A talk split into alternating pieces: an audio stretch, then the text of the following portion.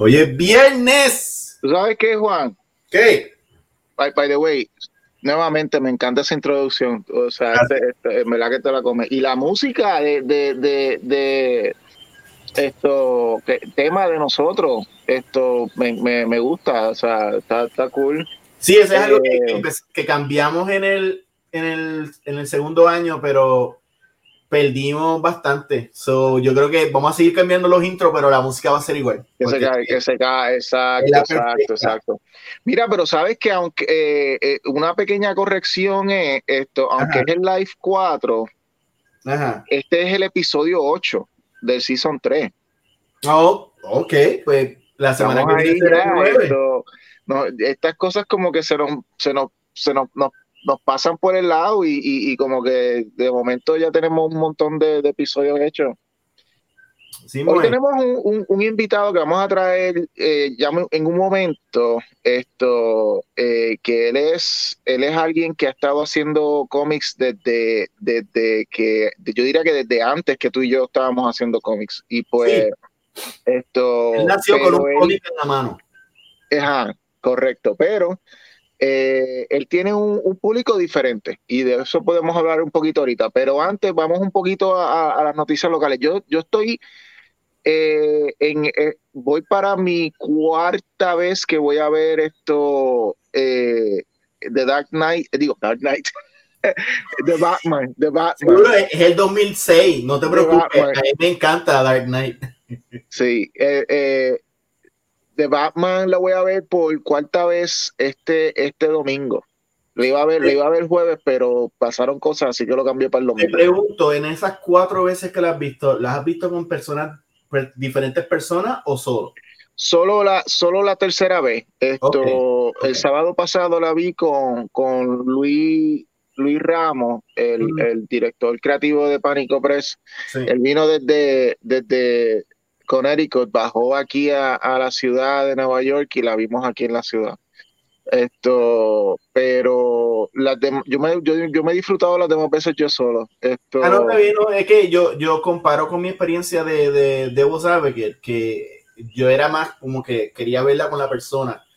No, y, en el- y con Dark Knight en el dijera, 2008. veía algo. Sí, sí, y con Dark Knight en 2008 era igual. Yo creo que tú y yo estábamos en empate, creo que los dos vimos la película siete veces Sí. y muchas de esas era trayendo gente. Yo me acuerdo que yo traje a Ivonne, yo traje a Guillermo. Martínez, o sea, hicimos como que varias cosas, mi hermano Alex, pero, pero cuando, pero con esta, te voy a ser sincero y, no, y que no sea refle- eh, reflectivo de la vida solitaria que llevo, pero la mayoría de la gente a quien yo traería a ver estas películas no están aquí en Nueva York.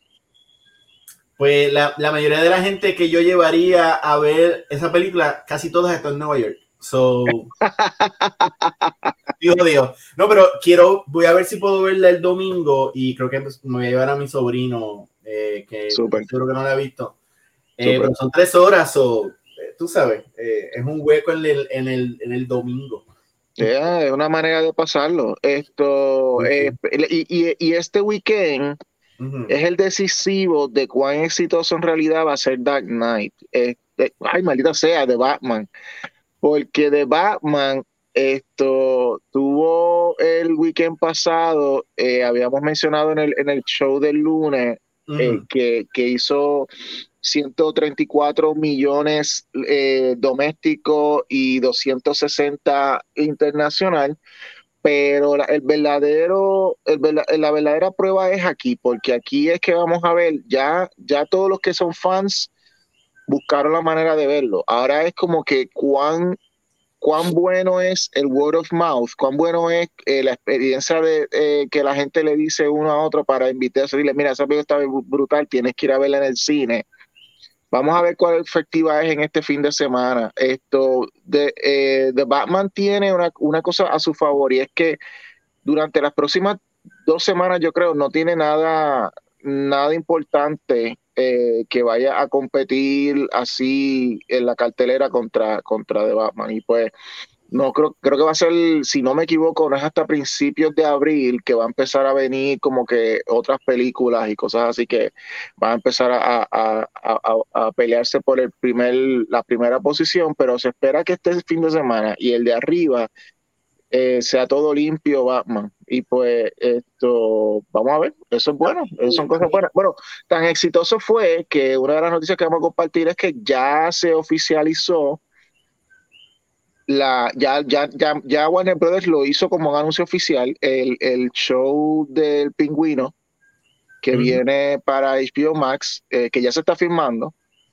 Eh, y obviamente lo que está en especulación, que no es especulación porque lo, lo, dijo el director en una entrevista, lo que, lo que no es una, un anuncio oficial, eh, pues es lo del el show de Arkham Asylum en, en, en HBO Max. Pero, pero, primero, o sea, aún no sabemos cómo se va a llamar la serie del pingüino.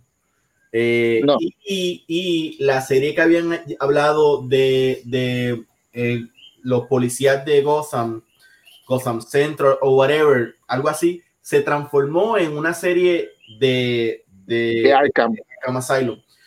yo, yo creo que eh, va a estar bien interesante porque primero que van a ser grandes acompañantes para, para en la espera de la próxima película.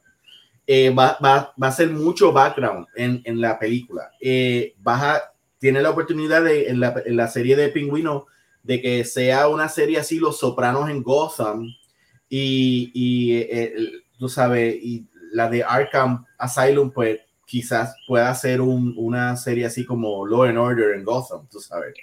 Y uno diría que con el éxito de The Batman, como que Warner Brothers como que está empezando a encaminar su barco. Tú sabes que al principio de ver la película, antes de ver la película de Batman, salía un anuncio de DC que decía esto, Black Adam, eh, esto, The Flash. Oye, es verdad. Eh, en esa eh, película lo quitaron. Y decía, ¿cuáles eran las otras dos? Esto, Aquaman y esto. Sí, que era con, con, una, o sea, era con un rendering bien malo. Y decía, esto va para el 2022. Are you in? Are you in? No. Y pues resulta que los que no están in son Warner Brothers porque cambiaron las fechas de. Ah, no. Pero mira las fechas de, los, de, los, de, los, de, los, de, las películas. Tú lo has visto muchas veces. Eh, ¿El intro ese de DC Comics está en la película de Batman o no? Es un intro que viene antes de la película, está pegado, es como una es como una promo que DC, o sea, Warner Brothers le pone antes de empezar el logo. pero ya no es la de antes que era como, como un rendering y todos estaban así como... No, no, no, no, no, no es una introducción, no es un intro, no es como un intro tipo el de los superhéroes de DC, no, no, no. No por eso, pero te, pregunto que si en la película sale ese intro, porque yo no, recuerdo verlo.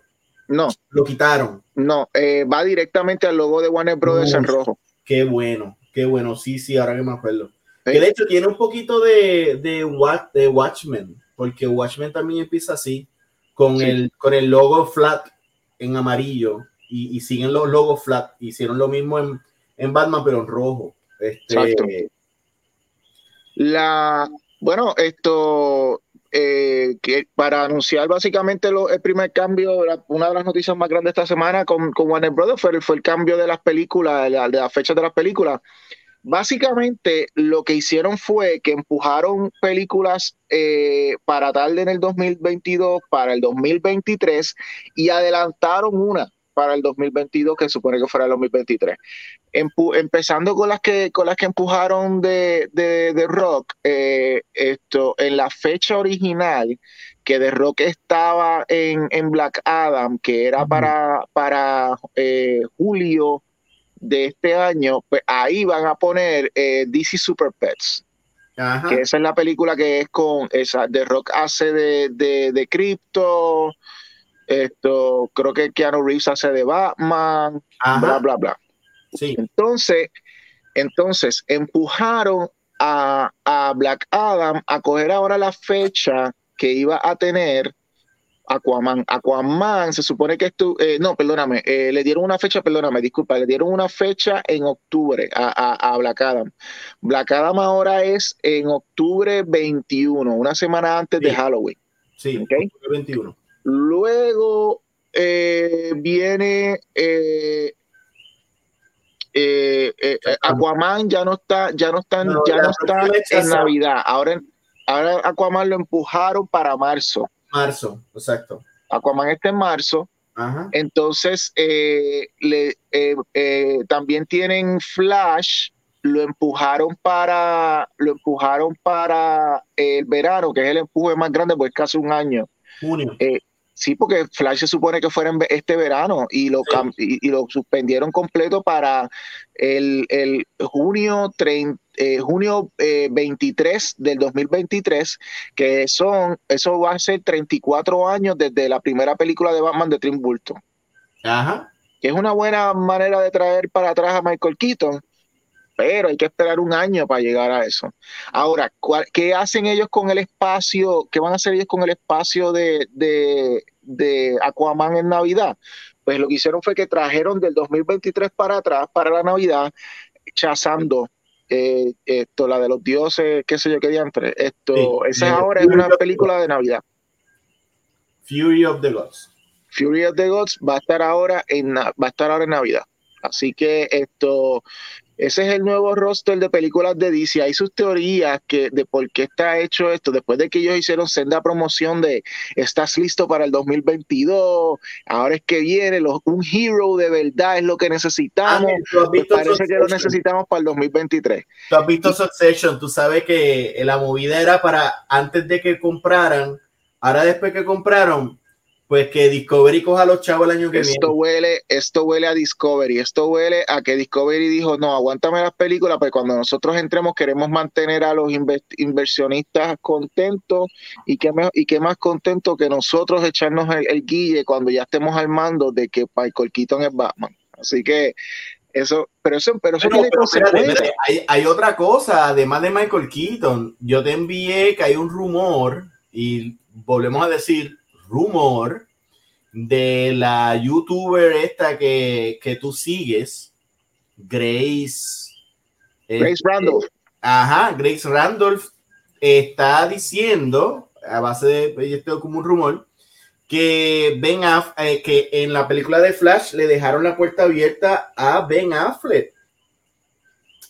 Eso es una sorpresa, eso es una sorpresa. Este, bueno, Parece que va a haber un mundo con muchos Batmans.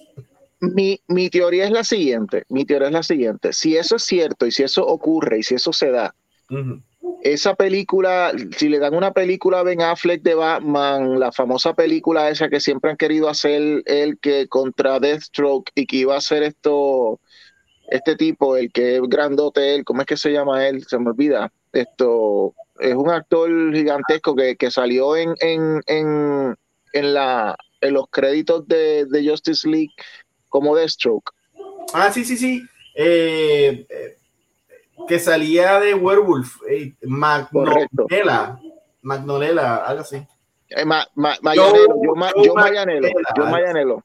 Sí, pues, eso. Pues, pues eso, eso, es lo que siempre han querido hacer y pues se suspendió por muchas razones. Después la depre, la depre que le entró a, a, pero yo no ah, creo que hagan eso, porque eh, no van a hacer dos películas de Arkham Asylum y, con la serie de Arkham Asylum, eh, a mí como que me está oliendo que, la segunda de Batman es de Matt Reeves va a bregar con Arkham Asylum, no creo. Sí, y con la y con la legacía de Martha Wayne y con la legacía de Martha Wayne. So, so, eso eso estoy de acuerdo contigo. Yo me pero yo creo que ellos pueden reescribir la historia para hacerlo un Batman versus Deathstroke type of story y que, y que no tenga que ver en realidad nada con, con Arkham Asylum, tú sabes. Se puede escribir, si es que lo hacen. Pero si lo hacen, mi punto es que yo creo que lo harían, yo creo que para HBO Max, yo no estoy seguro que lo hagan para, porque Batman, para, como quien dice, dejar a, The Batman como el Batman del cine y que entonces el Batman de HBO Max sea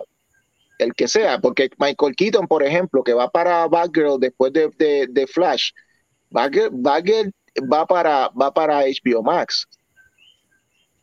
¿Entiendes? Y es como que tú estás trayendo a Michael Keaton, obviamente en el cine con Flash, pero lo estás trayendo para HBO Max con, con, con Batgirl. Y es porque ellos quieren, en mi opinión, como que sí, van a haber muchos Batman, pero en cine solo que solo vaya a haber uno, ¿entiendes? So, si, si es que traen a Ben Affleck, mi teoría es que sería para HBO Max exclusivo. Bueno, yo, yo creo que también está la posibilidad que hagan como Henry Cavill, que lo dejen una pausa eterna y, ni encojonan los fans ni los satisfacen. So, eso puede pasar también. Pero eventualmente van a necesitar un Superman. Tienen que hacer algo. Ahora, ahora hablando de Superman. Y por ahí viene Superman negro, que es de J.J. Abrams. Pero no es, pero no es Kal-El. No, exacto. Es, creo, creo que va a ser el, ¿cuál, el presidente, el, presidente Superman este, ¿cómo es? O sea, que, el, de es Tony Tree, que es un presidente. Sí, sí, sí, que Obama siendo kryptoniano. Sí, sí. Correcto. Pero eh, ya estamos bastante, bastante hablamos de DC en esta introducción. Vamos a introducir a nuestro, a nuestro invitado del día de hoy. Muy bien. Eh, directo, directo de su, de su, de su gira mundial con, con, con CC Top. Traemos a eh, Rigo Jiménez, Arias Corp. Espérate. Estamos experimentando.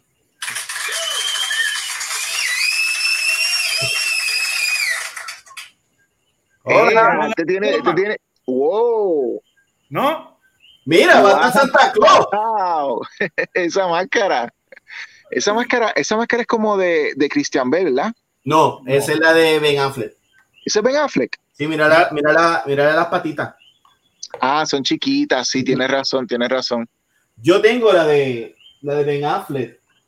Digo, perdóname, yo tengo la de la de Dark Knight por ahí, pero no la tengo por ahí. La de Christian Bell. La de Christian Bell. Yo tengo esa. Pero esa es la de Ben Affleck. De hecho, mi nene tiene la de Ben Affleck.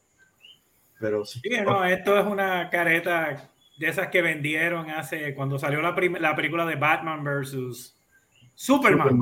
¿Alguien se acuerda de Superman? Tú sabes que a mí cuando yo fui al cine, eh, la primera vez me, me, fui a comprar el popcorn y entonces esto me dijeron, mira, aquí tienes unas máscaras bien brutales de Batman exclusivas y toda la cosa, con la compra del popcorn y con, el tienes que comprarte el popcorn grande yo. Ah, coño, está bien, pues dale, dame con popcorn, el popcorn grande. 27 dólares. Y es, como que, y es como que, ajá, ok, o sea, do you want some popcorn with that mask? Tú sabes, es como que me estás vendiendo la máscara, tú sabes. Pero tú dices, eh, con esta película, porque con esta película en había, The Batman, en The Batman, en The ah, Batman. Pues yo vi la promoción, pero no lo compré. Porque, diablo, eh, es que era la cabeza de Batman y tú le echas popcorn. Echas popcorn, esa misma es, esa misma es. Me gustaría tenerla, simplemente Dios, to fuck around, pero yo no la vi aquí en Caribbean Cinema. Chacho, 27 pesos. Yo dije, you know what? No, me quedo con, me quedo con el popcorn chiquito. No, esta, esta, me costó nada más que 5 pesos. En... Claro, claro, eso, es lo que hay. Sabemos, exacto, la máscara de Ben Affleck, 5 pesos. Eh, eh, hiciste un buen resumen de, de, Ben Affleck como Batman. No es que fuera malo, pero pues la comida fue así. Ben Affleck fue un gran Batman, coño, y fue un claro Que sí. Claro que sí. Pero para mí ese sigue siendo so far el mejor que lo ha hecho. Dominó los dos, los dos spectrums de lo que es Batman. Está la parte que es Bruce Wayne y está la parte que es Batman. Hay gente que domina una, hay gente que domina la otra.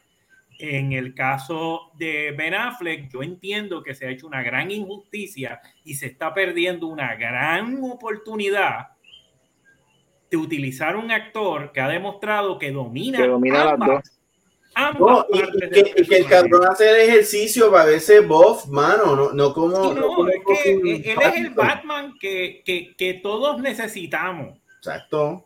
Pero desgraciadamente, pues, como la audiencia en ese momento, este.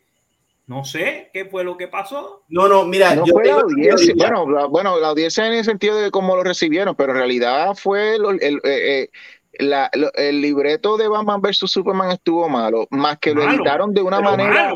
Pero espera, espera, pero más que lo editaron mal. Dólares la versión teatral. Dólares y centavos. Superman y Batman fue un éxito de taquilla. Porque la gente quería verlo. Exacto, exacto. Pero yo creo que ayudó.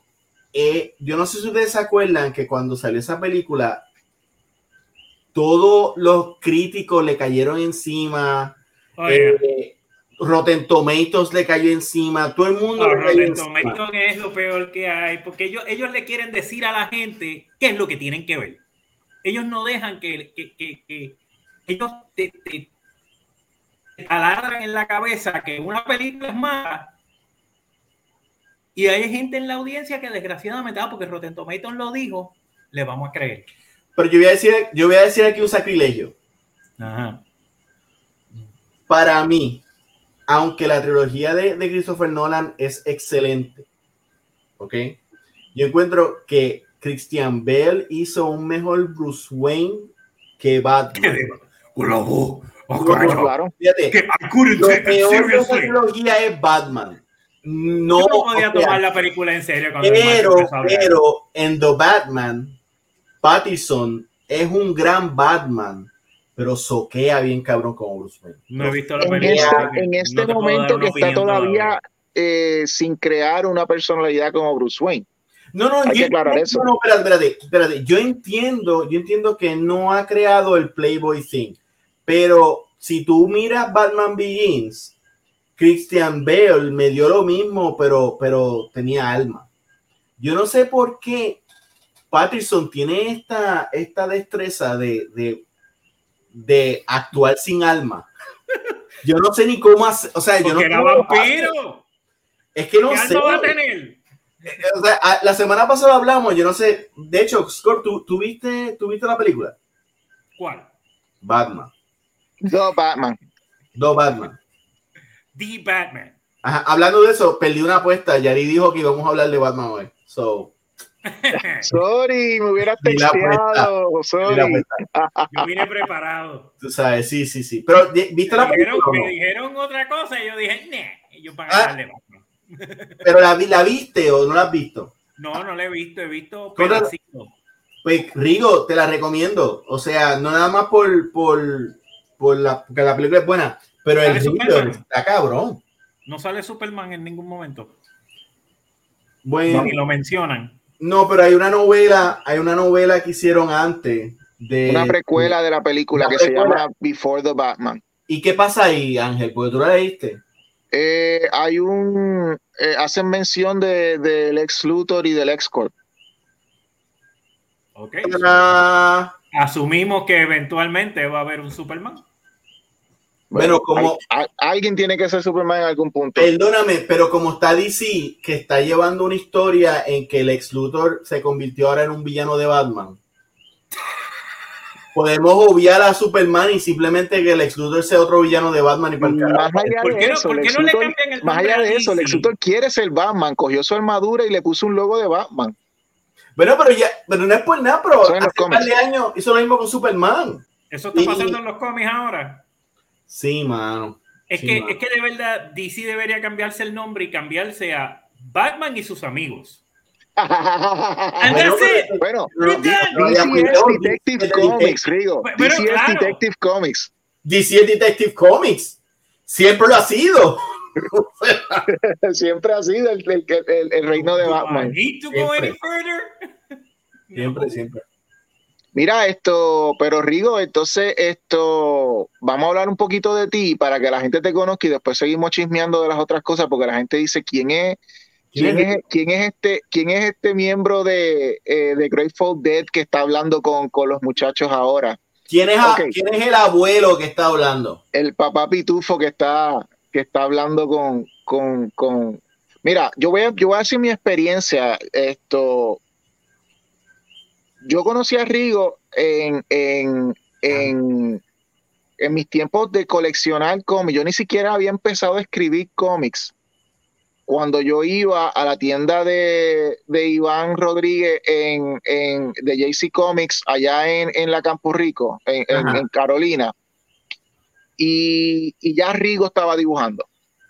La, yo me acuerdo las primeras veces que yo veía a Rigo, era él sentado, porque tenían, ellos tenían unos asientitos donde dos o tres personas se podían sentar mirando hacia la vitrina, y era Rigo dibujando era Rigo dibujando. So, yo, yo, yo llegué y ya Rigo estaba dibujando.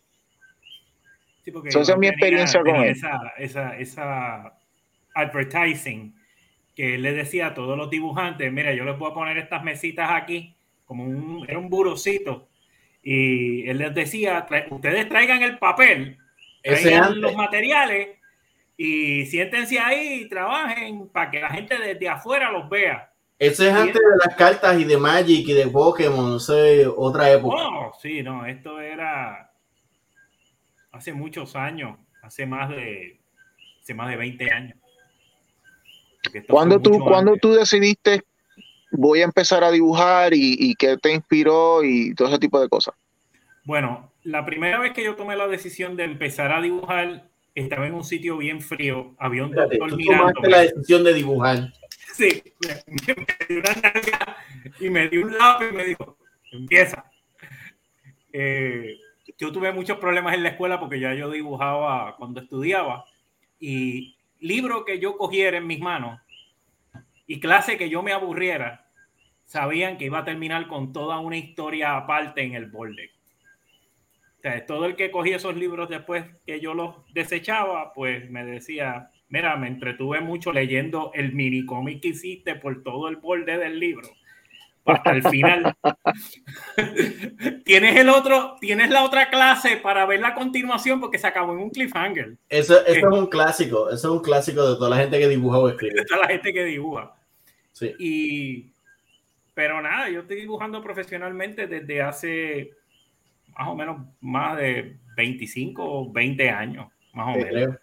Profesionalmente, dibujando de toda la vida pero dibujando profesionalmente para producir un producto y que se venda o para un cliente o alguien que simplemente miraba lo que yo estaba haciendo y me decía el clásico y nunca fallido, mira, ¿me puedes dibujar a mí?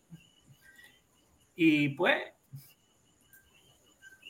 Pero mucha gente, obviamente aquellos que estamos en el... No aquí nos están saludando. Nos están saludando. Saludos a, desde el chat de Comic Masters a la persona que nos saludó.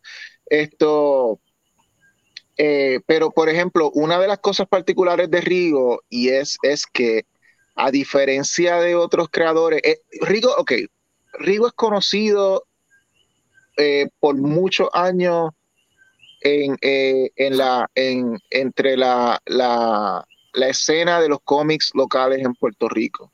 O sea, es como que convención que haya o, esto eh, actividad que haya, pues conocen a Rigo y toda la cosa. Sin embargo, la particularidad de Rigo es que él hace cómics, eh, la mayoría, de, la mayoría de los productos que él trabaja. Rafa dijo hola Masters. Ah, mira, ahí está Rafa. Saludos Rafa. Saludos a Rafa. Esto eh, son cómics para adultos y, los clientes para quien la mayoría de, trabajos que Rigo está, de los que está mencionando que está haciendo, la mayoría, si no todo, tú corrígeme, son para, para, para revistas y, clientes adultos.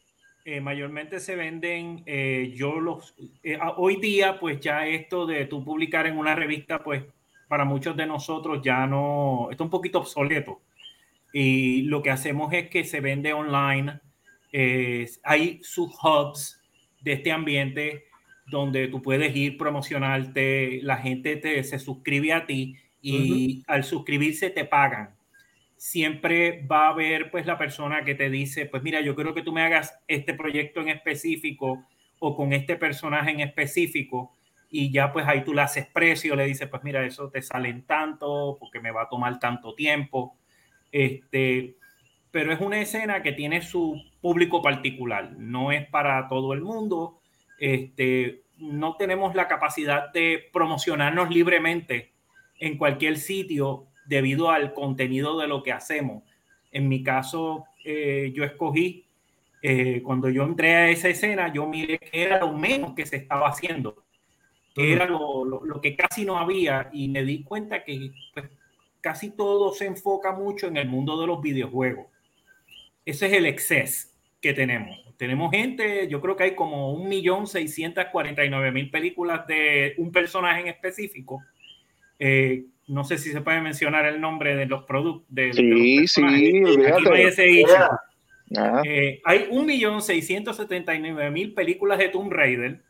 Este, eh, y pues esa es la tendencia mayor. Yo en mi caso escogí, seguí con mi eterna testarudez de decir, no, yo voy a hacer mis propios personajes, yo voy a hacer mis propios, mi propia historia, eh, mi propia continuidad y, y voy a tratar de, de, satisfacer la mayor cantidad de gente posible dentro de esa comunidad, crear diferentes elementos. Este, el, el personaje, el personaje es eh, eh, signature eh, de, Rigo, es Alafta. Alafta.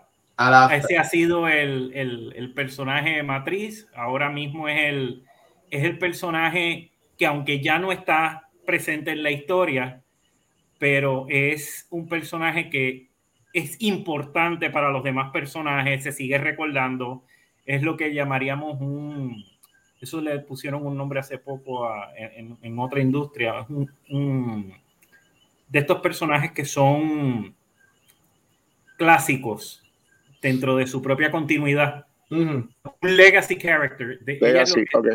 ella, sería ahora un legacy character dentro de esa continuidad. Eh, ahora, la ahora el nuevo personaje que es este Pizza. Eh, ella prácticamente no es otra cosa que un, es como el AFDA, tiene más o menos los más o menos los mismos poderes, eh, tiene las mismas habilidades, pero ella está en un mundo un poquito más dark, un poquito más grief. Más crudo.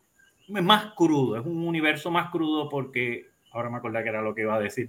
Tenemos eh, una ilustración de ella, Juan. Eh, wow, yo, ok, yo tengo esto de bueno, es que. Enseña y yo te digo.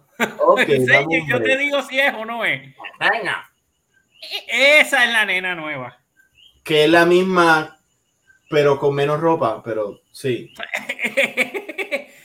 es que hay una razón de ser de por qué se parecen tanto. Y sí, en la historia se, Mi teoría es que, dime si estoy mal, eh, hay, eh, hay como que muchos ecos multiversales de ella bueno, podemos decir eso ahora, que hay muchas versiones de ella.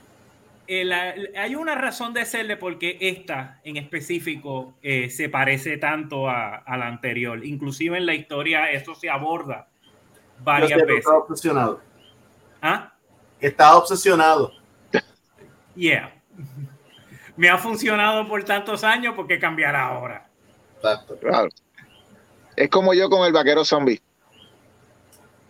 es tu comfort zone. El vaquero zombie es tu comfort zone. Es como, como yo esoteric. Es mi comfort zone.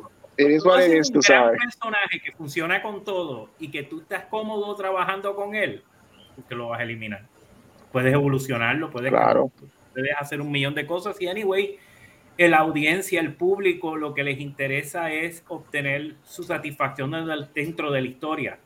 Es igual que como ahorita Batman, eh, Batman es un personaje que pues satisface la necesidad de mucha gente. ¿Por qué cambiarlo? ¿Por qué hacerlo diferente? Si ha funcionado. Lo, pueden evolucionar, pero la base sigue ahí. Pero la base sigue ahí.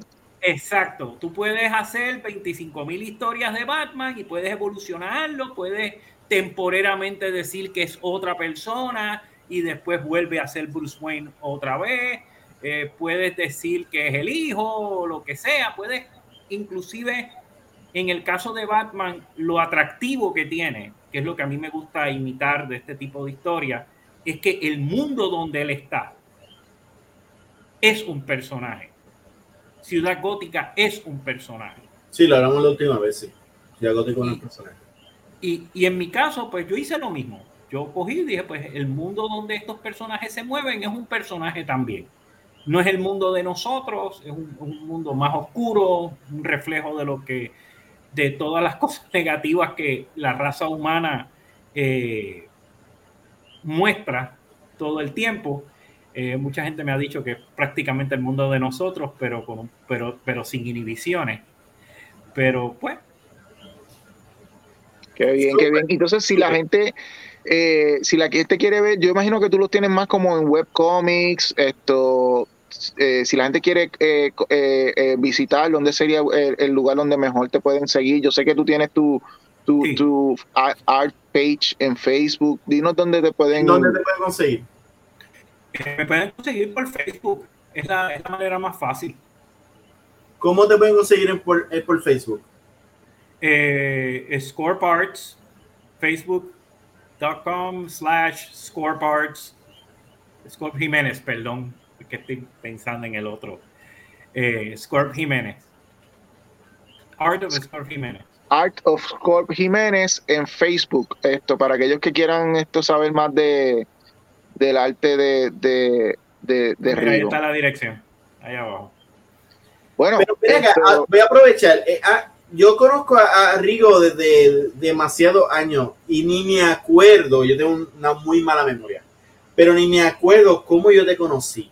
Eh, yo creo que, yo no sé si fue por, por David, pero ¿hace mm. cuántos años nosotros nos conocemos, Rigo? Uh, nosotros nos conocimos en, en, San Patricio, actually, en la tienda de, de la de Descanse en Paz, Cristina. Metro, metro. En Metro en la tienda de Metro, este, me acuerdo que conectamos rápido porque estábamos en esa misma en esa misma vibra de que queríamos crear nuestros propios personajes este y poco a poco pues yo traté de venderte la, la famosa la famosa noción de juntos podemos hacer más separados nos pueden nos pueden ignorar más fácil. Para los fans, para los fans que han escuchado eh, a Comic Master desde, desde el primer season en el 2020, aquellos que vayan atrás y, escuchen lo que, lo que la famosa saga de, de, Continuum. Este que está aquí, Rigo es el único artista que no pudimos entrevistar sobre Continuum en aquel tiempo. Eh, Rigo, yo me acuerdo que yo fui una vez a casa de Rigo y nosotros hicimos el plot de lo que iba a ser Continuum. O sea, Rigo no es solamente un artista, Rigo, Rigo es eh, escritor también. Rigo, Rigo tiene unas ideas loquísimas. Y, yo me acuerdo que, cuando yo voy allá, estuvimos, yo estuvimos toda una tarde y la pasamos súper bien. Y bueno, era cuando nos sentábamos a, crear universos y a destruirlos después. Y esa historia todavía yo no la he visto en ningún lado, la de la de la de Continuum, así que nunca sabes si después se puede hacer algo.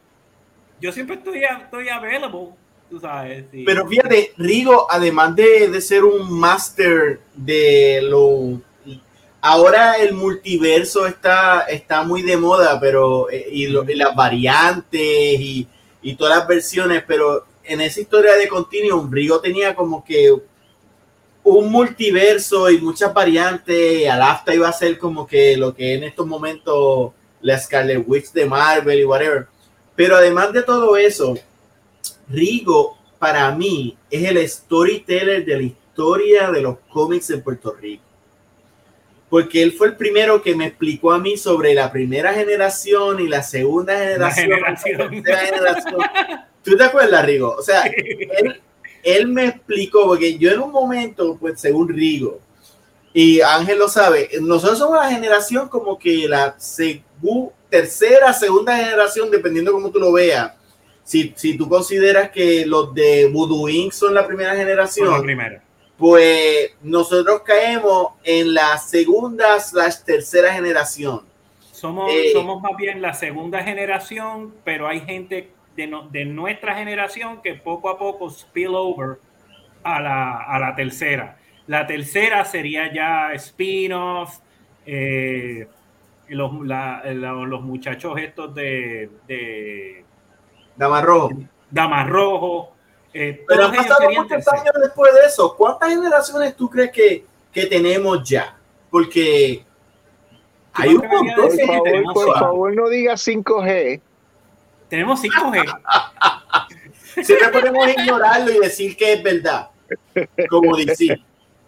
Exacto. Dan Didio presenta Cómic de Puerto Rico 5G. Yep. Y bueno, con eso vamos a vamos ahora a, a, hablar de un par de cositas que, que han pasado esta semana. Esto, eh, rapidito, a, nosotros vamos a tener una discusión un poquito sobre el trailer de, de, de Obi-Wan Kenobi. Oh, yeah. ¿Lo viste, Rigo? Oh, yeah. Ok. Eso sí lo vi. Lo vamos a ver de nuevo, que nos hagan un copyright claim. Adelante. yo estoy aquí. ok, pues déjame buscarlo, déjame buscarlo, déjame ver si puedo. Ah. Es lo que esto eh, hay un par de cositas en la semana que, que también han salido recientemente eh, eh, Marvel, hablando esto de los variants y qué sé yo, que eso en Marvel comenzó con la serie de Loki en, Disney Plus. Marvel y todo el mundo hablando de Batman y, ellos sacando mierda. No que Patrick Stewart de verdad va a salir en, Doctor Strange. No, no, ahora hay variants en, los cómics. Por favor, atención, atención. de Jessica Jones. Moon Knight se va a disfrazar. Moon Knight, por favor en los cómics de en los, eh, vino una miniserie de Jessica Jones escrito por Gail, Simon y dibujada por Phil Noto esto que va a, trabajar eh, con las variantes de, Jessica Jones eh, y hablando de variantes y de mundos alternos por el lado de DC ya se había anunciado hace como unas dos semanas la miniserie dos semanas creo la miniserie que viene eh, se llama eh, eh, Flashpoint Beyond, con, que la protagoniza el papá de Bruce Wayne, Thomas Wayne como Batman, donde él está resolviendo un misterio en, su universo y toda la cosa. Pero que pues, ayer mismo es así, si no lo usaron con Tom, con la con Tom King. ¿Cómo quedó eso con Tom King? ¿Te acuerdas? Él, él se había aliado a Ben en un tiempo, pero después se quitó ahí se fue y no, nadie lo buscó. No, y después de eso creo que ha tenido eh, eh, alguna que otra aparición, esto, porque él estuvo en, en, la, en la miniserie esta de Justice League Incarnate. Ajá. que son como que distintas personas de distintos personajes de DC en distintos mundos. Y pues él es el Batman que escogieron para ese equipo. Está hasta Captain Carrot en ese equipo y el Superman presidente están ellos ahí todos. Pero eh, la, más, la más reciente miniserie que viene, que está anunciada, es con Jeff Jones escribiendo y lo dibuja Eduardo Rizzo. Y entonces Juan me trajo a mí la noticia de que van a traer al chamaquito que es el hijo de Doctor Manhattan, que, salió en... en, eh, eh, ¿Cómo es Cloud? Eh, Clock, Cloudtown Ay, Dios mío, esto, la, la miniserie que sacó de Watchmen con DC. Ah, este. Sí, Doomsday Club. Doomsday, Doomsday, Club, sí. En el eh, spoilers, para el final de esa miniserie, pues se revela un hijo de Doctor Manhattan. Pues ese nene, que a mí hasta se me había olvidado que existía, va a aparecer ahora en esa miniserie. Esas son las noticias que tenemos hasta ahora, dándole break a, Juan a que encuentre el trailer. Ah, ya, lo tengo. Ya lo tengo. Este, vamos a ver el trailer, Rigo. Ahora, un, dos, tres.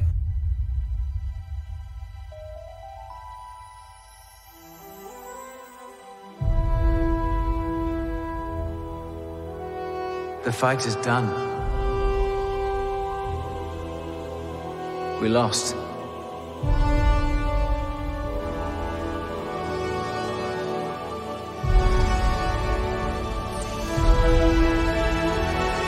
Stay hidden.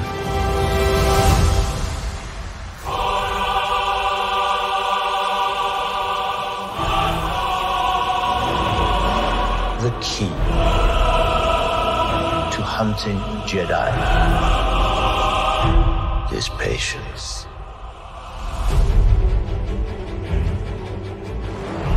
Jedi cannot help what they are. Their compassion leaves a trail. The Jedi Code is like an itch. He cannot help it. Where is he?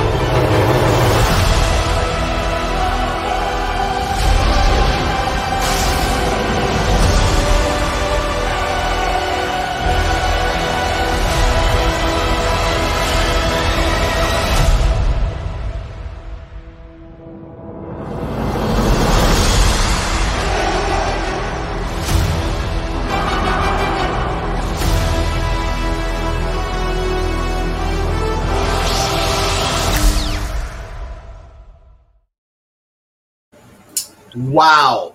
Ahí lo Esa miniserie va a salir eh, en mayo 25 Eh, no va a ser en mayo 4, no es en May the 4 gente, va, a ser, eh, va a ser el mayo 25. Sí, eh, ¿Y por qué el 25, Ángel? Este, eso no es esto el, el aniversario de la película de New Hope. De New Hope, exacto. El aniversario de cuando el día que originalmente salió New Hope en el cine, en el 77, fue mayo 25. Por eso lo están haciendo Vamos a empezar con nuestro invitado, Río. ¿Qué pensaste del trailer? ¿Qué pensaste de eso, igual que no vi? Magnífico. En verdad que, por lo menos para mí, eso es lo que es Star Wars. Estoy viendo todos los elementos que me gustan, todos los elementos que son nostálgicos para mí. Tenemos Tatooine, tenemos el, lo que se ve como esta ciudad que más seguro es Coruscant.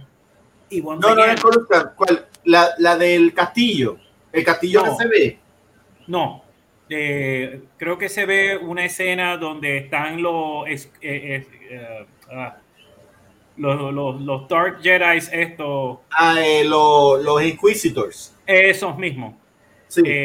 creo que se ve algo en el background que creo se ve medio, medio Coruscant-like. ok, sí, sí, pero en verdad que pero aclaro, aclaro que, no es Coruscant. ese, planeta es eh, se llama es un planeta nuevo para, para que lo van a estrenar en, en, en Obi-Wan Kenobi y es creo que se llama Diu o Didu o algo así que sé yo y es un planeta que el estilo del planeta es como Hong Kong. No, se parece mucho. No, tienes razón, se parece mucho a Coruscant, pero es pero imagínate si Coruscant es digamos Nueva York, pues este va a ser como Hong Kong. Sí. Este es como lo que en Marvel sería Madripoor. Madripoor, sí. Pues eso es lo que va a hacer este planeta. Un planeta que es como que mucho flash, con mucho esto neón y qué sé yo, y vamos a venderte cosas, pero, pero hay corrupción, tú sabes. De hecho, eh, también el castillo que se ve en el agua, yo no lo he terminado de jugar, pero es, es, sale en el, en el juego eh, Follow the Order of the Jedi. Eh, So, sí, están haciendo canon eso. Este, a mí, a mí la impresión para mí fue más bien como que, ok, sí, estamos viendo una saga de Obi-Wan Kenobi, pero estamos viendo una saga de Obi-Wan Kenobi ya con la capa de Dave Feloni. O sea, es como que... Completa. Eh, llega, antes tú podías decir, tú puedes ver una serie de, de, Star Wars o lo que sea, y como por ejemplo Mandalorian, y no necesariamente tienes que haber visto eh, las series de Clone Wars o Rebels, eso ya está cambiando. Cada vez que, están trayendo los programas, esto, el segundo season de, de, Mandalorian, esto, Boba Fett y todas estas cosas, están incorporando tanto y tanto de estos personajes de las series animadas, de las animadas en 3D de Clone Wars, Rebels y cosas así, que ya es imposible tú decir, ah, tú puedes verlo, tú sabes, eh, eh, eh, porque va a llegar un momento en que lo que vas a ver son estas estos personajes que todo el mundo, vas a ver un bonche de geeks como que, ah", pero tú dices como, pero ¿quién es esta persona? ¿Quién es este personaje? Tienes que, tienes que chequearte Clone Wars, tienes que chequearte Rebels, tienes que chequear esto y lo otro. Todo lo que están hablando de los Inquisitors, eso viene de, de, de, de Clone Wars. No, no, Rebels, Rebels. De Rebels, perdón, de Rebels. El gran, el gran Inquisitor es de Rebel, con Sister, sale Seven Sister y, y, y, el hermano First, First Doctor, yo no sé. Esos personajes salen en el trailer.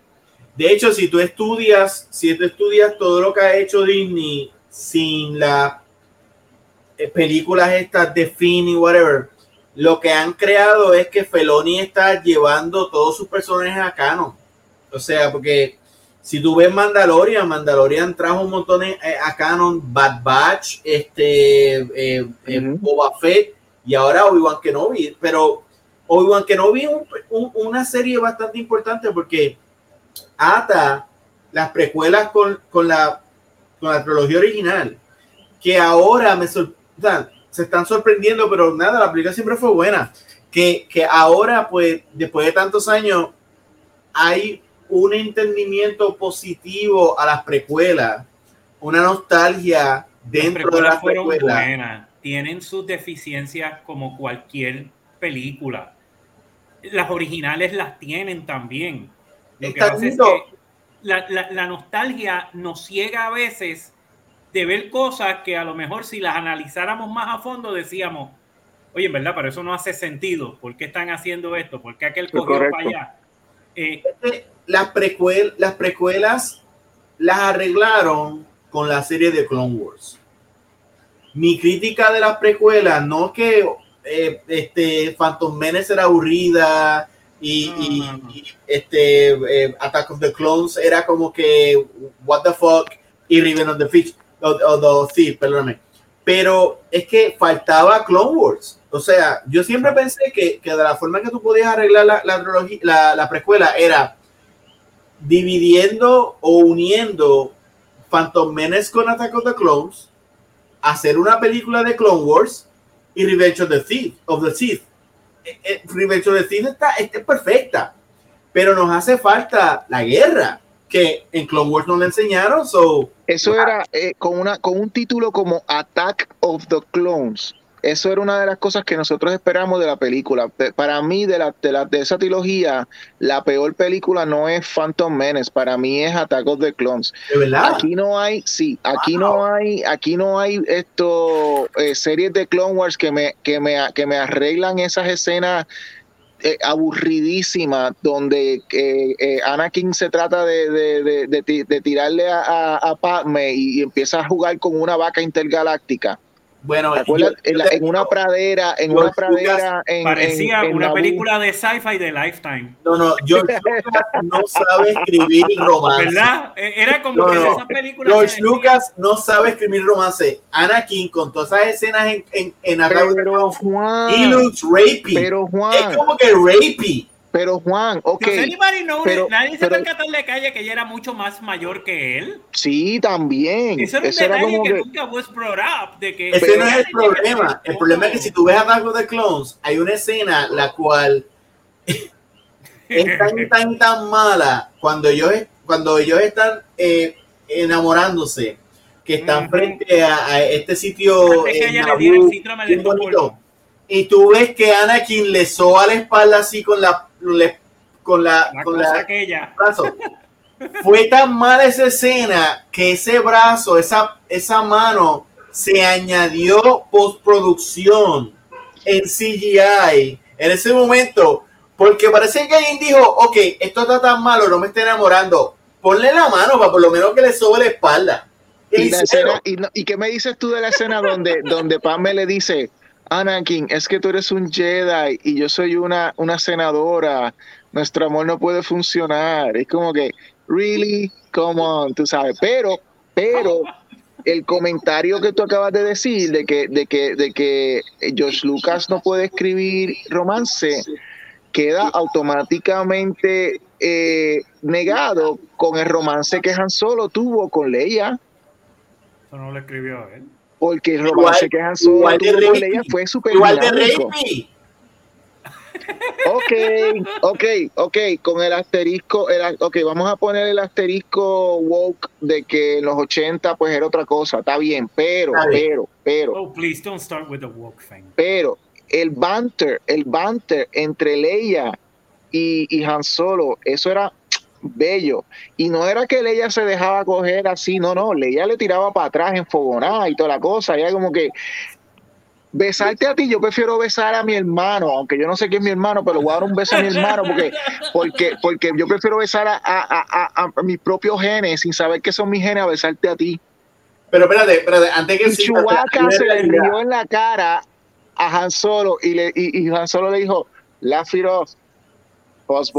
si hablamos de una diferencia de edad entre Anakin y, Amidala, hubo una diferencia de edad entre Han Solo y Leia. Leia tiene 18 años y Han Solo tiene por lo menos, vamos a ponerle, para ayudarlo, 25, lo cual no es. No es. Ese cabrón tiene 30 años, o sea, un chamaco de 30 años se está, está enamorando a una princesa de 18. Perdóname, pero that's fucking weird. O sea, pero back then, hace años atrás no lo era. Eso era normal. Bueno. Es lo que pasa que los tiempos cambian. Antes era, bueno, Snow White. ¿Cuántos años tenía ella cuando el príncipe la rescató? y se la llevó. Wow, eh, wow, estamos hablando de una película de los años 30, so la, ella debe haber tenido de 15 a 17 y vamos a, vamos a ayudarla, honestamente parece de 14, pero está bien, sure. Alegadamente, eso es lo que las fuentes extraoficiales alegan de que tenía 14. Bueno, el punto es que, que hay que entenderle que sí, antes era diferente, hoy día, pero aún quitando todos esos elementos, let's face it, like, eh, Anakin came out really creepy, salió bien creepy cuando empezó a tirarle a una mujer que no ha visto desde hace God only knows cuánto tiempo. Y lo primero que empieza a hacer es decirle cosas como, tu sueño, tú sales en mi sueño. Y y me perturba. Nunca, nunca he dejado de pensar en ti. No, no, no, no, no, no, no, espérate, espérate. el problema, el problema no es el romance y la diferencia de edad, no, no. No. Es como, no, es como, como le dijeron a ese actor, espérate, cómo le dijeron a ese actor cómo hacer esas líneas. O sea, porque también es el range del actor y lo que le dice, o sea, tú se escucha rapey, pero es porque como que como que yo no sé yo no sé en otra galaxia, yo no sé en otra galaxia, pero aquí en el planeta Tierra, no importa cómo lo digas, te van a arrestar. De hecho, de hecho, hay algo que es bien interesante ahora que estamos hablando de las precuelas. Si tú ves Attack of the Clones, toda la película, todo el mundo le está dando en la cara a Anakin tú piensas, oh, por eso es que cuando es Darth Vader no aguanta mierda de nadie. Porque Amidala lo, lo, lo insulta frente a la gente. Obi-Wan lo insulta frente a la gente. Los Jedi lo, lo, lo insultan frente a todo el mundo. Sí, porque lo ascienden, pero no le dan el rey de, de Master. Le dan una no, y hay una escena, hay una escena que ella, que él dice algo frente a la gente de Amidala y Amidala lo corrige y lo manda a callar con algo más inteligente y ya como que, oh, wow, por eso es que cuando Darth Vader mata a todas las personas que, dice algo mal, güey, I'm gonna kill you, motherfucker. Ahí me gustó eso. damas y caballeros, que discutimos con Rigo Scott Jiménez aquí en Comic Master esto eh, edad, cómo es la edad ilegal para, para estar con una mujer en, el, en la galaxia lejana de Star Wars. Aparentemente. Pero fíjate, volviendo al, al trailer, me gustó mucho, eh, fue bien inteligente que describieron al Jedi como un adicto. Eso me gustó. De que tiene un itch de hacer cosas buenas y es como que tú quieres que un Jedi salga a muchas cabronadas. Jode, jode, mata gente sin, sin, y ellos van a salir. A mí me encantó eso, porque una persona que en realidad es buena, tiene eso, como que ve una injusticia y no se puede callar, simplemente tiene que pararse y whatever. So, tú te imaginas en la tortura que Obi-Wan Kenobi tuvo bueno, de hecho, parece, por eso es que, arrancó para el desierto y, se quedó por allá. En él estar viendo toda esta injusticia y él decir, coño, yo debo hacer algo, la fuerza me dice que haga algo, pero vamos a ignorarlo porque si hago algo me jodo, y si me jodo, pues joden a Luke, y si se joden a Luke, se jodió esto para el carajo. Está buena, eh, estoy bien popiado. Eh, fuera, la, mi, única, mi única crítica es eh, el maquillaje del gran Inquisitor. Hicieron. En comparación con el personaje de, animado, sí. Sí, sí, está malo, malo. Eh, eh, yo no sé si ustedes vieron Picard en el próximo episodio. Pues, ok. Está pues, brutal. Picard pues, está, brutal. Pero, pero, espera, espera, pero después podemos hablar de Picard. Pero, pero, tú te acuerdas del primer season. Tú te acuerdas del primer season este primer episodio que sale data. Que el maquillaje. Debieron haberlo, exacto. Debieron haberle dado como que un una rejuvenación, o sea, ponerlo como Ruby Junior en, el Civil War, porque se ve gordo y como que, o sea, yeah. Pues, así me siento yo que, que está el Gran Inquisitor. Está como que flaco y y entonces está el... O sea, no, no me gustó, no me gustó. Eh, pero, pero eh, tengo que decir, tengo que decir eh, que el, el, el actor que está haciendo de Gran Inquisitor es un actor de tres, de tres pares cojones. Él salió, él se llama, él se llama Rupert Friend. ¿Quién es? Y él salió en los primeros par de seasons de, de, Homeland y él es tremendo, tremendo actor. So, escogieron bien el actor, es cuestión de que pues, los efectos lo, lo ayuden un poco más. Una última pregunta, antes de, ya que, ya que Rigo sabe de picar, antes de ir a picar, déjame hacerle una última pregunta a Rigo en cuanto a, a, a Obi-Wan Kenobi. Tú mencionaste al principio de que este es como que el Star Wars que te gusta, porque tiene muchos elementos que te, que, que te atrae. Sin embargo, no estoy seguro. ¿Tú eres de los que veía Clone Wars? ¿Tú eres de los de Feloni? ¿O tú eres más como película en sí? Uh, por increíble que parezca, que yo veía Clone Wars. Ok, o sea que tú sabes el lore, sabes el lore de los personajes de Feloni. que okay. hubo con, con este, con, ¿cómo es que se llama el que tiene la cara pintada de rojo y negro? Este...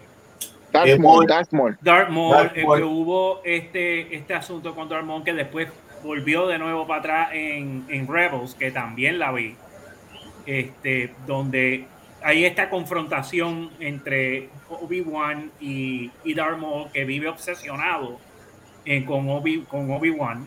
Eh, por eso es que para mí Star Wars, Obi-Wan es un legacy character, es un personaje sumamente importante, es un personaje que la historia revolotea alrededor de él y el the closest is. Si no tienes a Luke y no tienes a Leia y no tienes a, a, a Han Solo, hey, the next best thing es Obi-Wan Kenobi. So, yo no, yo, yo no me quejaría de una serie ongoing de Obi-Wan. No me quejaría. esto es una miniserie, pero no me quejaría si lo hacen ongoing. No, no, no, con... no, esto no es una, esta no es ni una miniserie, es un limited series. Es un one-off. Sí, exacto. Dirigido por Debra Shaw. Ella va a dirigir completa los seis episodios. Son seis episodios. Es una película que, bien larga. Vamos a hablar claro. Como hacen todas las series hoy día. Que los exacto. seasons en realidad son películas bien largas que la dividimos en tres o cuatro episodios para poder contarla completa. Que es lo que están haciendo ahora. Ya las series episódicas de que cada episodio es un, un evento diferente. Ya eso ya no se está haciendo. Así que Estamos Pero teniendo hecho, una película de Obi-Wan bien larga. Eh, eh, Scott, ¿tuviste, ¿tuviste, Rebels? Sí.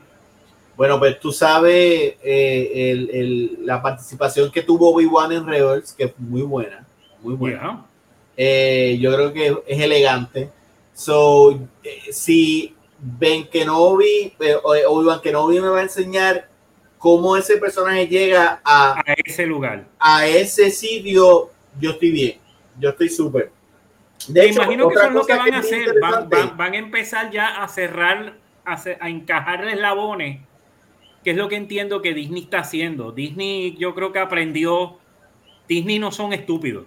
Y yo estoy seguro que ellos aprendieron de lo que hicieron con las otras con las otras películas de con las películas como le dijeron ahorita, las películas de fin. Ajá. Este, yo entiendo que Star Wars aprendió la lección después del, del desbarajuste total y completo de lo que fue la tercera película, que para mí, eso yo decía en mi mente, eso cuando lo escribieron, eso fue el director con el hijo por la noche, y él le decía, mira acá, nene, ¿y qué hace el emperador? Pues el emperador saca los gallos y le explota la nave. Entonces, viene Han Solo. No, Han Solo se Pero es no, muy difícil, o sea, eh, o sea, John Favreau y Dave Filoni, no tanto Dave Filoni, pero John Favreau le dio la oportunidad a Dave Filoni que lo puso en esa posición porque vamos a ser realistas.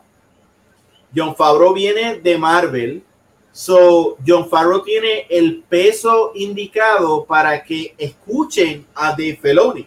Dave Filoni venía de animación y no le iban a escuchar whatever de lo que está diciendo. Una vez ese, ese, ese canal se abre, es que tenemos a Mandalorian, tenemos a Boba Fett, tenemos a, todo lo que tenemos ahora. Eh, Pero con un asterisco, con un asterisco. Antes de, antes de George Lucas vender eh, Lucasfilm, su, su padawan era Dave Filoni. Exacto. su aprendiz era Dave Filoni. So Dave Filoni eh, sí fue, fue traído por, como quien dice, quien le dio el, el break para, para, de hecho, vamos a hablar claro la decisión comienza con Catherine, aunque mucha gente no lo quieren aceptar. Catherine Kennedy fue la que decidió unirlos a ellos dos. A, a, a, a, eh, a con, con John Favreau. Mucha gente dice que no, qué sé yo, que ya mete muchos errores. Claro que sí, mete muchísimos errores, pero en esta la pegó. El unirlos a ellos eh, fue lo que entonces creó eh, esta, esta nueva manera de hacer storytelling a través de, los, de las series y, y, John Favreau es el que lo está entrenando para, para eh, dirigir en live action y qué sé yo.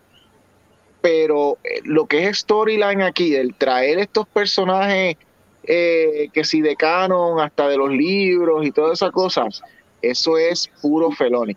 Eso es puro Feloni. Pero también hay que añadir, hay que añadir que con las películas estas de Finn y de, y de eh, Ray, whatever, excluyeron totalmente a, George Lucas. Dave Filoni y John Favreau volvieron a traer a George Lucas, aunque sea de una forma de, bless, y lo traen al, al, al, al, al, al estudio y whatever y eso ayuda, porque, o sea. Es el creador. sí, es el creador, pero. yo, eso como si yo quisiera hacer una película de Gombrich y no, y no invitar a. Pero con George Lucas, y eventualmente lo, lo, van a estudiar, lo vamos a dialogar. Yo creo que George Lucas es el, el único ejemplo en, el, en la literatura, el cual crea algo, el cual otras personas hacen mejor. George Lucas no existen otros ejemplos, pero. Pues está bien. Si me das otro ejemplo, bien, yo no los conozco. Pero. Eh, ok, tu argumento es que George Lucas crea algo y otras personas lo elevan. Exacto, exacto. En el sentido de que. Garcenis, creó los cómics de, de, de The Boys. La serie de Amazon de The Boys se puede argumentar que es mejor que la serie de cómics. Muy cierto, muy cierto. Pero en ese sentido, lo que estoy diciendo, que con George Lucas se dio algo antes de que Disney lo comprara, en que había una realidad, o sea, las novelas, los cómics y todas esas cosas que, ahora son legend, los videojuegos, literalmente eran mejores que la película. Y lo elevaban a, un punto, o sea, es como que, wow, tú tienes esta cosa y por alguna razón, es como tú tienes un juguete y, y tú estás jugando y tú juegas charro y tú llegas a tu vecino que no tiene tu juguete y con tu juguete él eleva el juego y lo hace de una forma que a ti no se te hubiera ocurrido. Cuando eso pasaba, yo cogía a los vecinos y los botaba de mi casa.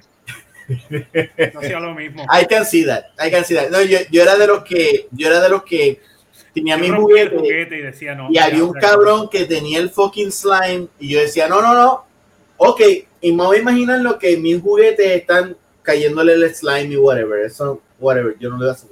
Pero George Lucas es así, tenemos una persona que escribe, la, escribe Star Wars, pero entonces hay otros escritores que hacen mejores novelas. Eh, eh, la persona que, que, que, inventó a Thrawn, eh, la persona, todas estas personas que hicieron estas novelas después de, de, de, Return of the Jedi, los juegos, de Feloni, tú sabes. Mira, voy a, voy, a, voy a traducir lo que tú estás diciendo en un término de storytelling. Ajá. Eh, George Lucas, eh, obviamente sí, sí hay ciertos personajes que son muy buenos y qué sé yo, pero el fuerte de George Lucas es lo que en, narrativa de, novelas se, llama world building. Cuando no había world building o cuando estaba apenas empezando, porque George Lucas se sabe que él adaptó de Doom, adaptó de, de este tipo de Mars, qué sé yo, y él creó su saga, hasta, hasta de Seven Samurai se llevó también, y él creó su saga de todas esas cosas, pero lo más importante es, porque la historia de Star Wars de la trilogía es bastante sencilla. no tiene como unas complicaciones Game of Thrones ni nada. Es, es bastante lineal. Pero el, el, el universo que él crea, la base del universo que él crea, de Star Wars, The Light, The Dark, el imperio, los rebeldes, esto, los aliens, los humanos, esto, los mercenarios, todo, todo ese tipo de cosas crea una base para que entonces otros escritores puedan entonces desarrollar unas historias más, más, más delineadas, más detalladas, más complicadas, más eh, eh, elaboradas, pero está utilizando de base ese, ese mundo que ha creado George Lucas. Y ahí es que está la diferencia de cuando tú creas historias interesantes eh, respetando las reglas de este mundo a cuando tú coges y simplemente ignoras las historias y, y tienes una agenda para escribir y haces tu propia, eh, usas tu propio personaje y tu propia historia y no necesariamente te basas en, en ese mundo que él crea. Y ahí es que viene, por ejemplo, cuando personas dicen, esto no me, no me sabe a Star Wars, esto no me sabe a, porque hay un, hay un, hay ya como que establecido este universo creado por George Lucas, que no es que tengas que hacer las historias que él hace. O sea, aquí nadie quiere ver esto a los Gongan haciendo tonterías así. pero lo que Rafa está diciendo. Rafa dice, Empire no la hizo George Lucas. No, él la, él la, él, la, si no me equivoco, él la escribió, pero no la, no la dirigió. No, no, la escribió. lo que no, la, escribió, la escribió Carson, ¿verdad? Eh, sí, fue otra vez, eh, él trajo otro escritor para que le resolviera, porque él cuando hizo Star Wars... pero le trajo el plot. Más o menos, más o menos. Bueno, lo que pasa... El problema con Star Wars es que cuando ellos la hicieron, la original, ellos no te, inclusive no traían ni tan siquiera lo de Episode 4. Lo de New Hope ni nada, eso no existía cuando la primera película, cuando la pusieron por primera vez en el no, Originalmente no era Star Wars. Era Star Wars pelado y por ahí empieza el scroll y se acabó. Y la noción que ellos tenían era que esa película, pues es una película de ciencia ficción. Esto pasará una semana, a la semana la gente perderá el, el phone y se acabó y cobramos y se acabó el programa. El problema con esto fue que fue un palo. Los cogió con los calzones abajo. Él no esperaba que fuera no, no, no, no tan, o sea, no, no los cogió los calzones tan abajo. O sea, George Lucas sí tenía una idea de, de este mundo y él se aseguró de tener un buen contrato para, para que todo el merchandise fuera donde él Literalmente, eh, eh, George Lucas es un, director este, independiente durante Star Wars, o sea, eh, él, financió la película. Yo creo que George Lucas es un mejor negociante que, cineasta. Él, él, sí consiguió unos buenos contratos, él, él bregó, pero entonces, ¿qué es lo que tú estás diciendo? Cuando llegó Empire Strike Back, que él tiene un outline y él hizo la película, whatever, tuve que buscar otro, un director para hacerlo, un escritor para ayudarlo, porque él estaba demasiado ocupado en el, en el, tú sabes, en los el aspecto de producción y mercadeo. Exacto, exacto. Yo tengo entendido que él hizo la primera prácticamente para, como quien dice, eh, financiar otros proyectos que él tenía. Y en realidad, los editores fueron los que le salvaron la, la película, que, que hay unos, una pareja de editores que fue quien le salvó la película. O sea, George Lucas es, es un enigma, es, casi se ganó la lotería. O sea, se pegó en la loto, el proyecto funcionó, que era lo que ellos no esperaban. Ellos sabían que iba a tener algún tipo de éxito, pero jamás nunca el éxito que tuvo. Y, y obviamente, pues tuvieron que después, él tuvo que buscar gente que le terminara y le refinara lo que ya él tenía. Él tenía un Bible que era más bien para, que eso lo hacemos todos los escritores, para prácticamente no, no contradecirnos nosotros mismos en otros, en otros, en otras, otros libros. De que si tú dijiste, este personaje peleó en las guerras clónicas eh, hace tantos años, pues tú tienes que escribir eso para que en una futura referencia mira, sí, él peleó en las guerras clónicas, no vayas a meter las patas y vayas a decir que y ah, aún así, Y aún así, si pierdes si, si metes las patas, para eso están las series animadas para arreglarlo. Para, para arreglarlo. Bien cabrón.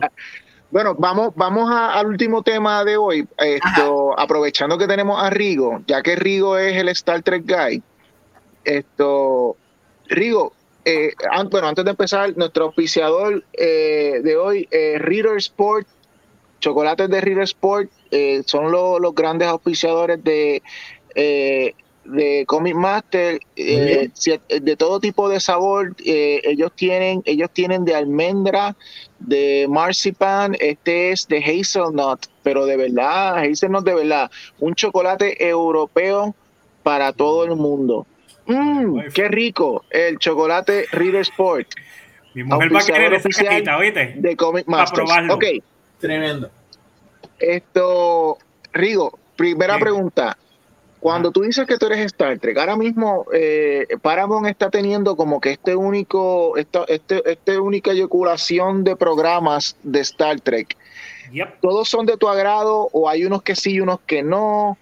¿Cómo, es, ¿Cómo está Rigo en, eh, en base a las series que están saliendo de Paramount Plus ahora mismo de Star Trek? Bueno, para serte honesto, mientras sea un programa de Star Trek, qué bueno que está ahí es mejor algo que no tener nada. Eh, Discovery lo que pasa no es una mala serie, como han querido, como algunos fans han querido hacer ver o han criticado de que ah, esta serie es malísima, que eso no es Star Trek, bla, bla, bla, bla. Y yo les digo, papo, lo que pasa es que eso es un Star Trek que no está hecho para ti. Star Trek ha evolucionado. El Star Trek de Next Generation era para la gente de esa época nosotros tuvimos un muy buen run para nosotros desde Next Generation hasta Voyager, hasta Enterprise. Tuvimos muchas series para nosotros, estaban hechas para nosotros. Discovery es una buena serie, pero es un nuevo Star Trek. Está hecho para la generación de ahora, con pues con todas estas inquietudes que las generaciones de ahora tienen. Cosas que antes no se iban a ver jamás nunca o que eran groundbreaking en el original Star Trek, eh, como por ejemplo el primer beso interracial o el primer beso entre dos personas del mismo sexo. En la generación de nosotros era algo, oh my God. Para esta generación no lo es. ellos pues tienen más libertades de crear personajes con más variaciones y, diferentes storylines. Entiendo que la serie es buena, eh, interesante, eh, un poquito complicada porque pues si no ves un episodio te perdiste. No es como antes que tú podías decirle a alguien, mira, mira cualquier episodio y, y, y puedes ver cómo es la serie y al otro día ves otro episodio que es de otra cosa. No, que si pues tienes que verla desde el principio, porque si no la ves desde el principio o al principio del season, porque si no, si la ves a mitad o ves un solo episodio aislado, eh, te vas a perder. En el caso de Picard, eh, entiendo que es, es una carta de amor a la nostalgia de los Star Trek fans. Y más ahora eh, que vino Q, esa entrada de Q era exactamente lo que nosotros queríamos y lo hicieron muy bien. Era lo que, lo que yo visualizaba. Sí, el primero se va a ver como se veía él originalmente, eh, obviamente con CGI effects, pero entonces... ¿El episodio ayer? Eh, el, último. Sí, el último, el 2. O sea, él pues, obviamente una vez que, que ve a Picard, que lo ha hecho antes, porque la chulería de esto es que esto es un, esto es un comportamiento de él que hemos visto antes, de que él, que él se acomoda al environment que tiene a su alrededor no, es una, no es algo que se ve forzado de que, oh sí, él se puso viejo, eh, se, se, se, presenta como una persona vieja porque pues el CGI cuesta muy caro. Eso no es algo que él haría o no hace sentido porque él se supone que es inmortal. Lo que no hace mucho sentido, desgraciadamente, y que nunca lo explicaron muy bien, fue con Gaina. Que Gaina no es un Q, eh, no es, pero alegadamente es semi-inmortal eh, o, envejece extremadamente despacio. Correcto. Y que y que de momento está vieja. Y sacan una excusa, spoiler alert, sacan una excusa tan barata como que es que yo quiero ponerme vieja para que los amiguitos míos que están a mi alrededor pues no se sientan mal. Y lo mismo hizo Q, ¿te acuerdas? Que, que Q le dijo, va, espérate, picar, tus arrugas. Y, se cambió a viejo. Y se cambió a viejo, pero en el caso de Q eso es un comportamiento de él que lo hemos visto antes. Porque en el, en el último episodio de Next Generation, cuando en All Good Things, que Picard está viejito, ¿qué él hizo? Se puso viejo y le dijo, ¿qué es lo que tú dices? Eh, estaba hasta sordo y todo. ¿Sabe que es algo que en la serie está muy bien hecho?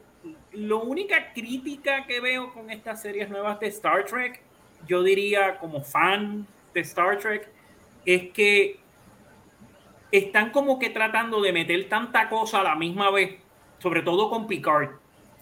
Entiendo que están como que los Borgs, que si Q, que si el otro Revolú, que si ahora vamos a viajar en el tiempo, que si tenemos el otro Revolú del universo del Mirror Universe. Y como que son muchas bolas a la misma vez, están dribbling too many balls at the same time. Pero hay que ver cómo ellos lo cuadran. Ellos cuadraron muy bien la primer season, aunque se veía también bastante convoluted, pero lo cuadraron bien. yo, tengo mi, este, yo tengo mi teoría sobre eso. Esto. Be my guess. Ok, Star Trek en, lo, en la, la, las programas que nosotros tuvimos en los 90 eh, tenían un, un como un tipo un showrunner para todas las para todas las series. Brendan Braga creo que era el nombre.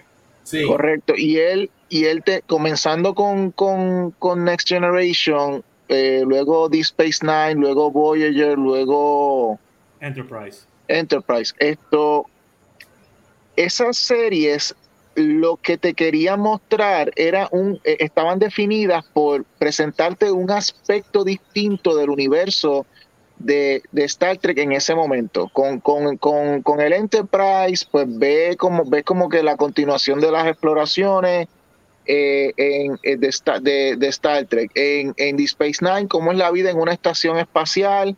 Y eso obviamente paralelo a, Babylon 5. Eh, en Voyager tienes como un tipo de Lost in Space eh, take de toda la cuestión y entonces en el Enterprise como que en, la serie Enterprise pues la, la, la cuestión de, de, esos primeros First Contact y el misterio y toda la cosa. Fue la fiebre de los prequels que trajo. Correcto. Ahora. La fiebre de los prequels que trajo Star Wars. Ahora. ¿Cómo se definen estas series en estos tiempos bajo Paramount? ellos yo no lo veo como que te quieren dar aspectos del universo de Star Trek. Ellos lo que te quieren es crear, y esto lo, lo dijiste tú al principio, un Star Trek, o, basado en lo que tú dijiste al principio, un Star Trek para público para cada público diferente para poder entonces acaparar a todo tipo de público. A todo tipo de público.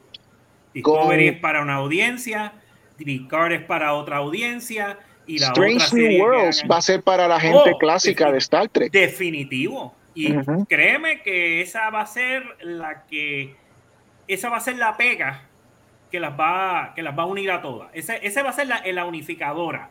Esta es la serie que todo el mundo va a ver. Y tú sabes que, todavía hay... Y tú sabes que todavía hay el, el, el, el secreto a toda boca que, que, que, todo el mundo habla públicamente de que ellos están todavía desarrollando esa cuestión de Section 31, creo que es que se llama. Sí. Sección Con, con Michelle y yo quieren hacer una serie sobre eso. ¿Entiendes? Y pues esa es como que otra versión para otro público distinto, más espionaje y toda la cosa. Pero por ejemplo, yo vi Prodigy y yo vi Lower Decks. Y esos son públicos totalmente diferentes. Y tengo que decir, diferente. Y tengo que decir, mano, estoy con Rigo aquí. A mí me gustan todas las series estas de Star Trek. Es como que eh, no son perfectas, pero me gustan todas bajo lo que cada una presenta. Lower Decks me río como un anormal. Esto, eh, eh, y, la, historia de Prodigy, yo se la, se la recomendé a Juan. Sí.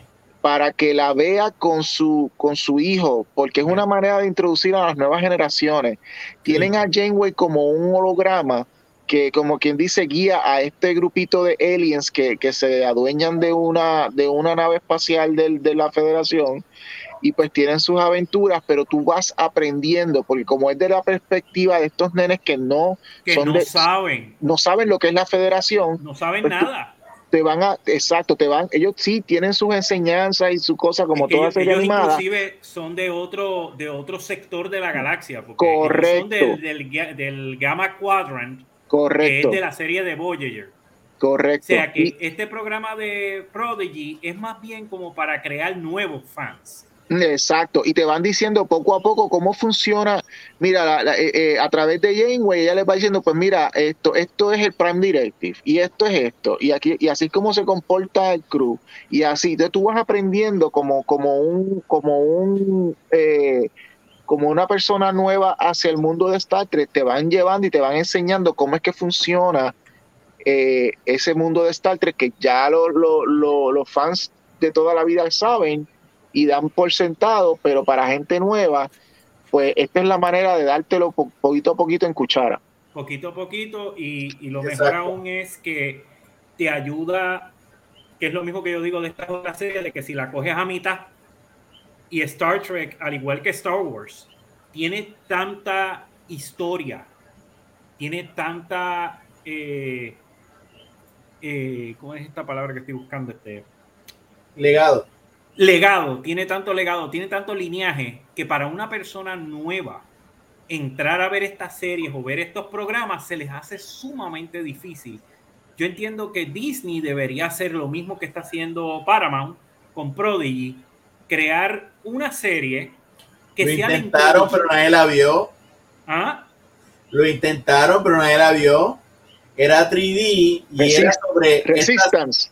Resistance, pero nadie la vio. Nadie la vio. Nadie la vio. Bueno. Pero mira, en, eh, Rigo, en cuanto a la preocupación que tú traíste de Picard. Alliance, no, no, no, no, Sí, ya me acordé. En, cuanto a la preocupación que traíste de Picard, yo tengo una teoría y es atado a Batman para, para irnos en un full circle aquí. eh, el primer season. Hablar de Batman. Okay. ok. Cada season, cada season de Picard es, es una historia, es un misterio y el por qué traen distintos elementos, eh, que si los Borg, que si, que si los, robots, que si este y otro. Para mí es porque, al igual que, por ejemplo, eh, con Batman, en, en, en, una historia como Hush o en una historia como The Batman, están utilizando, te crean una, te crean un misterio, entonces te, te, utilizan a todos estos villanos, a todos estos personajes secundarios, a todos estos personajes que ya la gente que sabe de la saga de Batman y de la mitología de Batman pues usan. Pues lo mismo con Star Trek. Eh, Picar es como, Picar es como que este, este, esta vuelta, esta, esta, esta corrida de, victoria, este, este, eh, eh, esta corrida de, victoria, de que ya yo gané, ya lo que estoy trotando, gozándome todo y como que revisando todo eso mientras está y visitando todos estos aspectos que si gente del cast viejo como en este season Gainan en el season anterior era estaba esto Riker, y, y, y, esta otra esto Troy estaban ellos allí tiene como que eh, eh, eh, o sea, es cuestión de que salga eh, Worf ya mismo. O sea, es como que eso, eso va a pasar. Worf. ¿Cómo? Captain Worf. Exacto, que ya mismo va a pasar. que él ha estado tratando de vender, el mismo actor ha estado tratando de vender ese plot, yo creo que por siete años. Pero fíjate, yo, entiendo que hubiera sido una muy buena serie. A, mí me encantó la primer, el primer season, me encantó, pero en el segundo ustedes no sienten de que Patrick Stewart ya está muy viejo para hacer ese papel. o sea, bueno, pero ese es el punto de, de picar, porque han pasado años, así fue. No, pero, pero, es que se me vaya a morir antes que terminen de filmar. Por eso, o sea, yo creo que por eso es que, por eso es que hacen que el season sea como que self-contained, porque si se muere, pues está bien, se acaba, fueron dos seasons. Dos seasons. Eso sabe, pero yo no sé si usted está dando cuenta, hay escenas que, que tú ves que él se va a bajar, pero, pero no lo ves bajado. No lo ves, no lo ves. Bajado, y, la voz se le baja cada rato. Sí, sí, o sea, me da una pena, o sea, cabrón, es como que, loco, que se siente, que, que descanse, que no le den un puño. y, que sepan ustedes, y que sepan ustedes que la aparición que él está teniendo como Charles Xavier en Doctor Strange es un, es un one, and, one and only. Y si viene otro, otro, otro profesor X, probablemente, otra aparición, probablemente va a ser esto James McAvoy. Porque él, él no va a dar para más. En eso estoy totalmente de acuerdo con Juan. Él, ya está para retirarse. Honestamente, no, está para morir. Pero eh, honestamente, yo,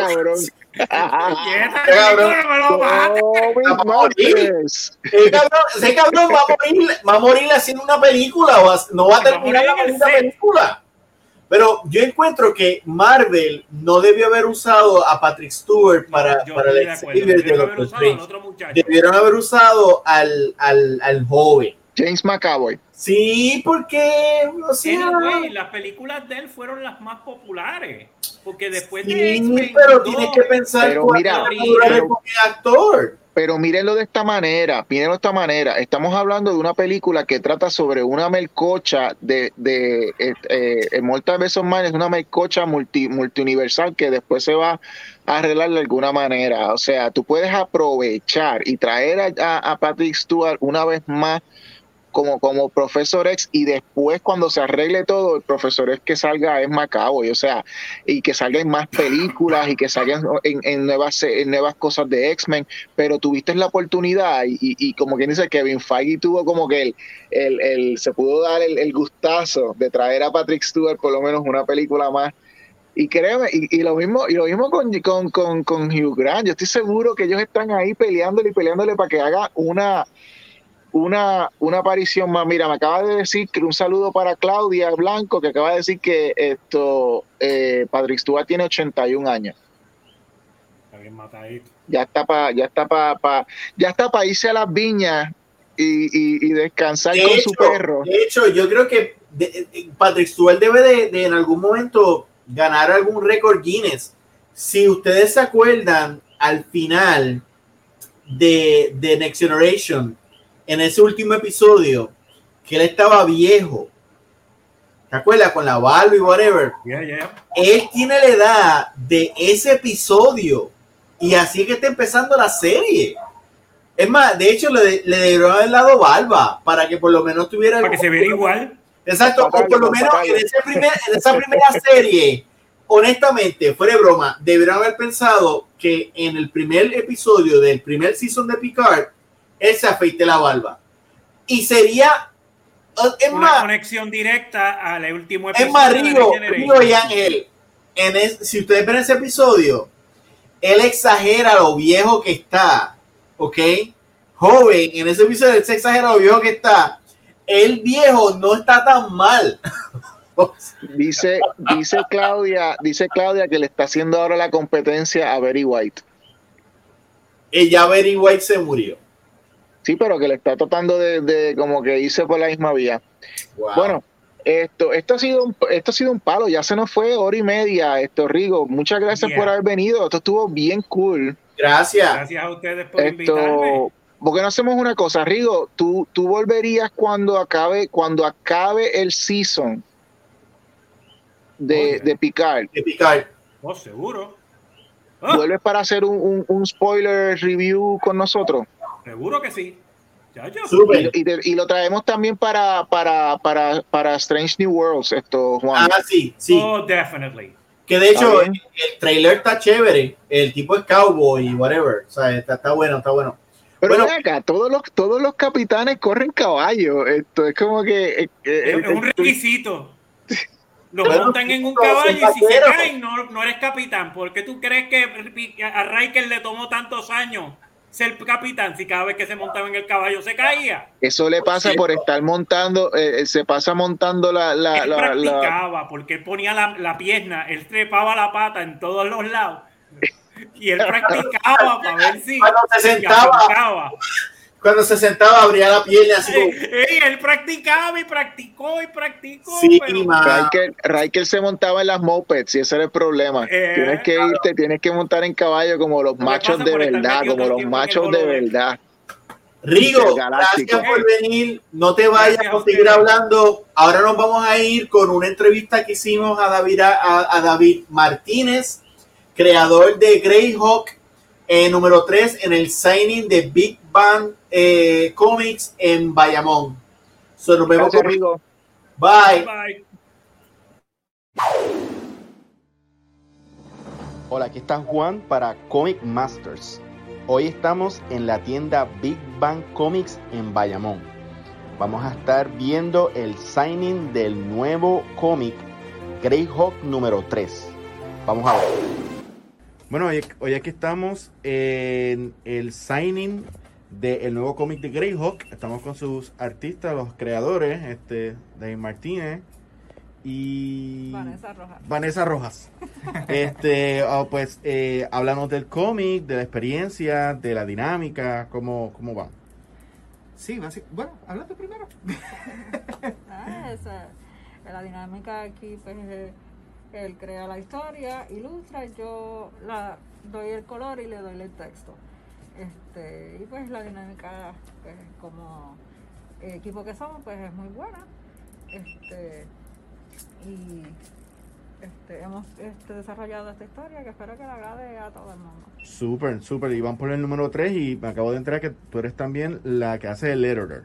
Sí. Ah, muy bien, eso es bien importante. Tú este, haces también el diseño entonces de las letras y de las tipografías que se usan y dónde se ponen en el arte. Y también se asegura que, que, el lenguaje ¿verdad? que se, que se está presentando, ¿verdad? Eh, que es en inglés, este sea pues el adecuado. Ok. Y el typo, ¿verdad? La, que, que no, tratar de que no se pase un error. Sí. Pues culpa, tú eres, tú eres la, editor, la editora también. Sí. Bueno, usted no, ayuda afuera que es más gringo que yo, tú sabes. Sí. Está bien. Entonces, David, cuéntanos del, del cómic.